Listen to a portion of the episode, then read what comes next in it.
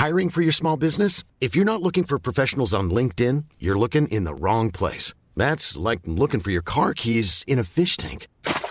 LinkedIn helps you hire professionals you can't find anywhere else, even those who aren't actively searching for a new job but might be open to the perfect role. In a given month, over 70% of LinkedIn users don't even visit other leading job sites. So start looking in the right place. With LinkedIn, you can hire professionals like a professional. Post your free job on linkedin.com slash people today.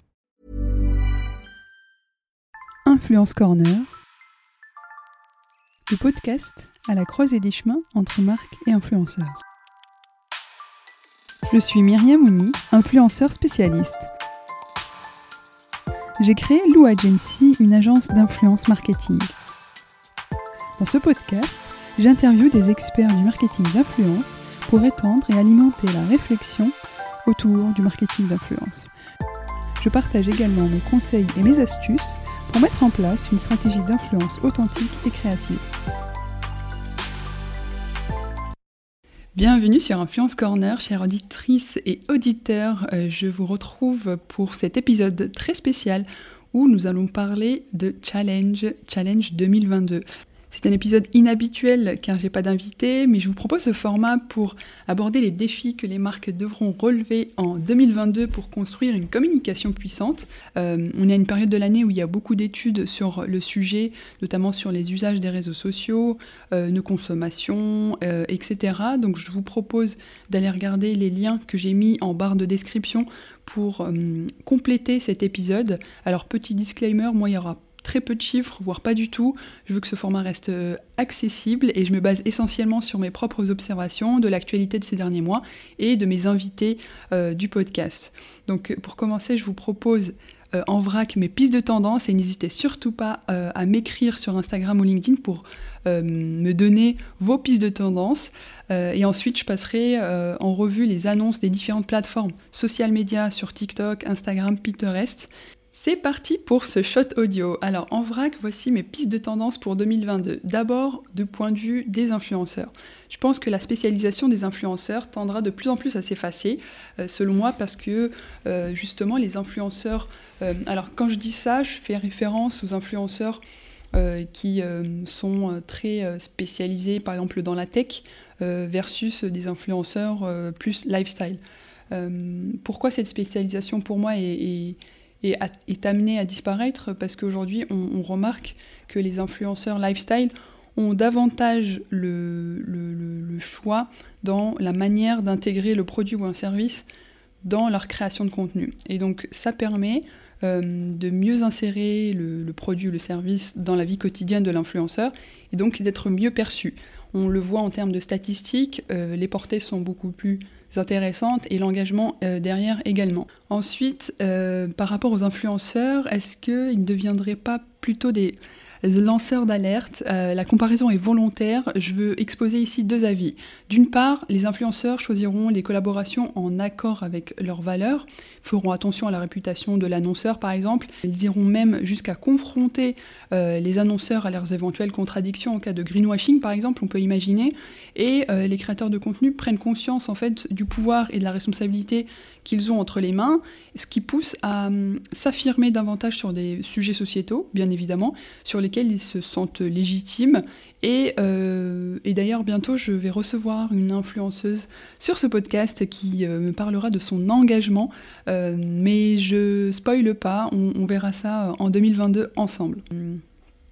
Troisième piste, on va parler du podcasting des influenceurs. Alors, euh, il y a dans certains pays, aux États-Unis, en Angleterre, mais aussi en Australie, des YouTubers et des Instagrammeurs qui se lancent dans le podcasting. Pourquoi? Parce que je pense que c'est un format audio qui séduit euh, par sa capacité à pouvoir approfondir sur un sujet, euh, d'autant plus que c'est euh, quelque chose qui leur appartient, donc il y a une liberté de création, et ça c'est très important pour les créateurs de contenu, et ça leur permet aussi de développer leur leadership sur ce sujet-là.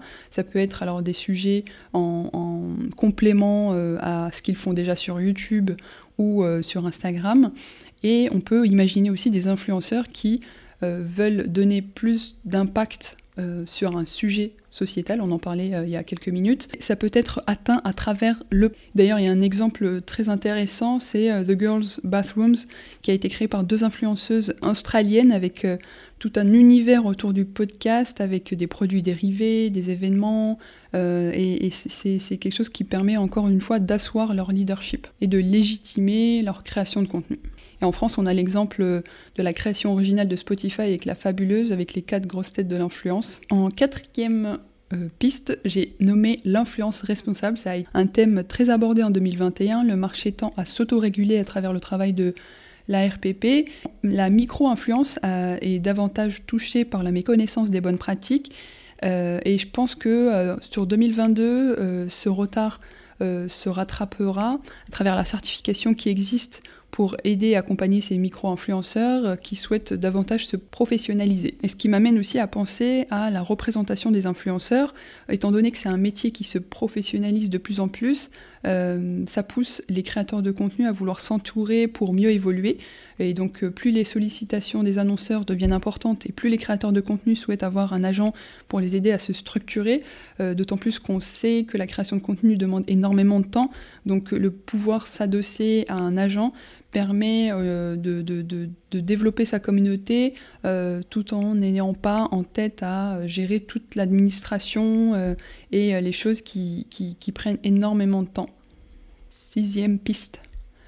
Ambassadeur ou influenceur. Initialement, on opposait les termes créateur de contenu et influenceur, mais est-ce que demain on n'opposerait pas plutôt ambassadeur et influenceur Pourquoi je dis ça? Parce que cette année, les collaborations sur le long terme ont permis aux annonceurs et aux influenceurs d'être plus pertinents auprès de leurs audiences euh, et donc euh, d'avoir des collaborations euh, entre marques et influenceurs qui sont répétées sur l'année.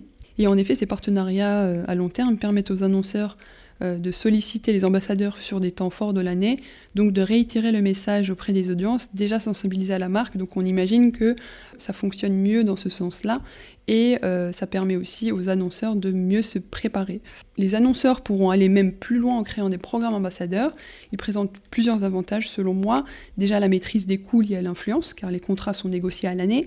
On a plus de visibilité sur le planning, étant donné qu'on connaît les influenceurs avec qui on va travailler. Donc, euh, on peut solliciter donc les influenceurs sur les temps forts euh, de la marque et on peut aller jusqu'à proposer l'affiliation euh, en plus pour rémunérer les ambassadeurs. D'ailleurs, il y a un excellent exemple, c'est Le Bon Coin, qui matérialise bien la collaboration sur le long terme.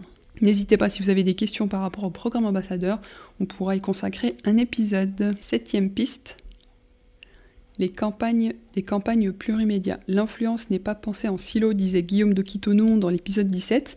C'est une observation euh, qui a été faite lors du jury du Grand Prix stratégie de l'influence.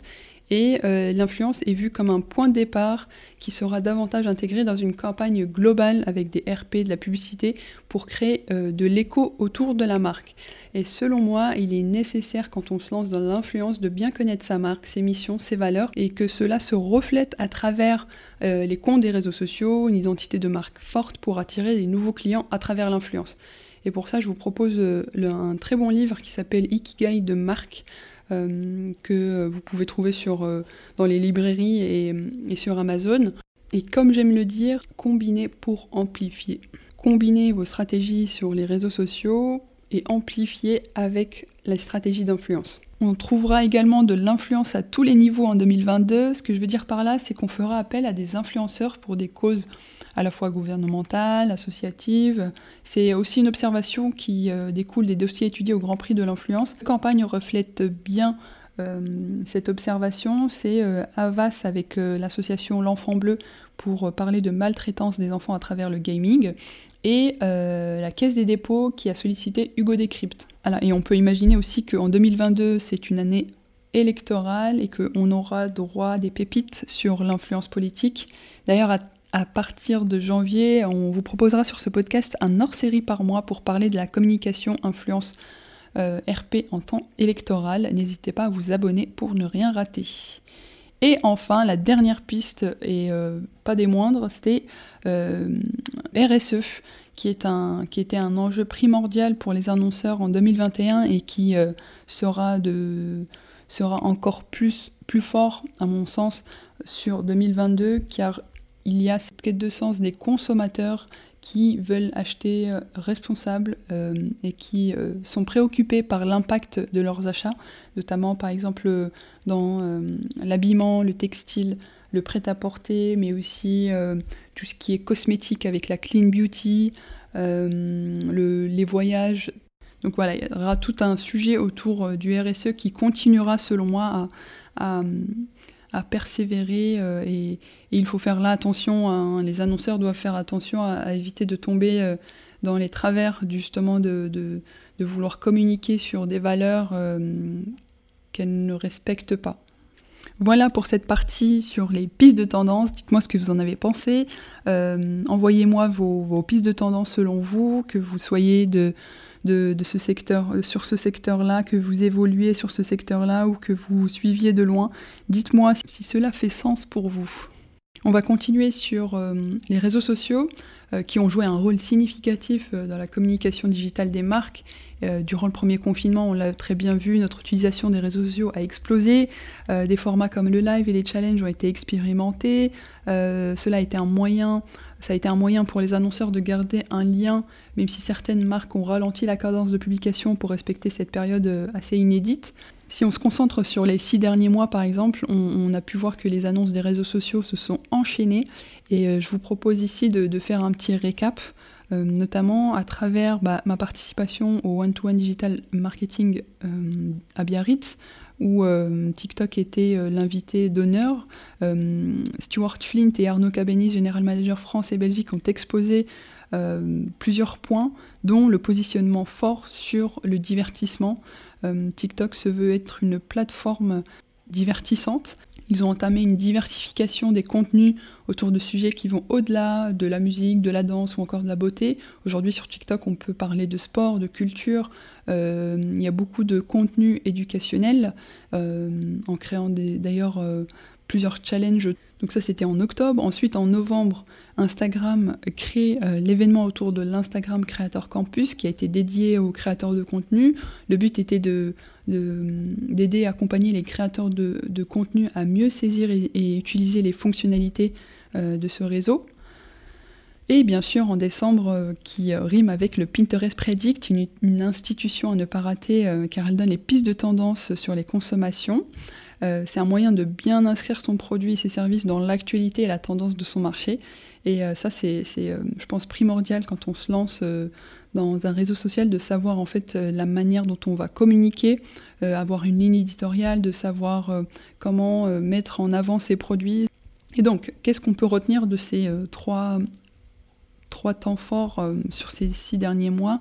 C'est bien sûr qu'il y a un vrai truc qui se passe autour des créateurs de contenu. Je pense que TikTok comme Instagram ont compris, et d'ailleurs même les autres, hein, YouTube, Pinterest, d'ailleurs qui avait créé sa charte créateur, les, réseaux sociaux ont compris que euh, les créateurs de contenu étaient un vrai vivier euh, sur lesquels ils peuvent compter pour engager et faire revenir les utilisateurs euh, des réseaux sociaux. Et donc ça, ça passe par de l'explication, l'accompagnement. Hum, les créateurs de contenu sont aussi d'une importance capitale pour les marques, car on l'a vu, hein, euh, au cours de, cette année, ils, sont sollicités pour des collaborations dans le cadre de l'influence, mais aussi dans le cadre de co-création et, qui peuvent prendre forme d'une collection capsule, de collaboration plus durable et des programmes ambassadeurs. Donc euh, ça va s'intensifier et euh, il faut être dans cette démarche de co-construction, à mon avis, pour vraiment profiter et bénéficier de tous les avantages de, l'influence. Parmi les, parmi les formats qui seront le plus plébiscités en 2022, ou en tout cas euh, qu'il faudra utiliser pour plaire aux algorithmes des réseaux sociaux, ce sont certainement le live et la vidéo courte. Euh, pour, les annonceurs, par exemple, le live, on, peut parler de live shopping, mais aussi euh, plus globalement de live pour, pour créer plus de spontanéité, créer du lien avec ses clients. Et la vidéo courte pour voilà, apporter ce, cette touche de rêverie euh, euh, en fonction de ce qu'on vend. Et troisième point que je voulais aborder avec vous, c'est euh, la, puissance de la data qui est utilisée par les réseaux sociaux pour prédire mais aussi séduire les annonceurs. on le voit très bien, les réseaux sociaux ont cette capacité à pouvoir utiliser la data et, la transformer en tendance, notamment avec le Pinterest Predict. c'est un très bon exemple à travers les, recherches qui, ont été réalisées. Pinterest a permis de, déceler en fait des, pistes de tendance et ça c'est super important et de manière globale même les annonceurs aujourd'hui euh, possèdent de la data sur euh, les clients etc et c'est important de transformer cette data en information pour mieux connaître ses clients. Voilà pour moi, maintenant il ne reste plus qu'à attendre la fin 2022 pour confronter ces idées à la réalité du terrain et voir ce qu'il s'est produit sur ce marché en perpétuelle mutation. En attendant, on se retrouve dès le 5 janvier pour une nouvelle interview. A très vite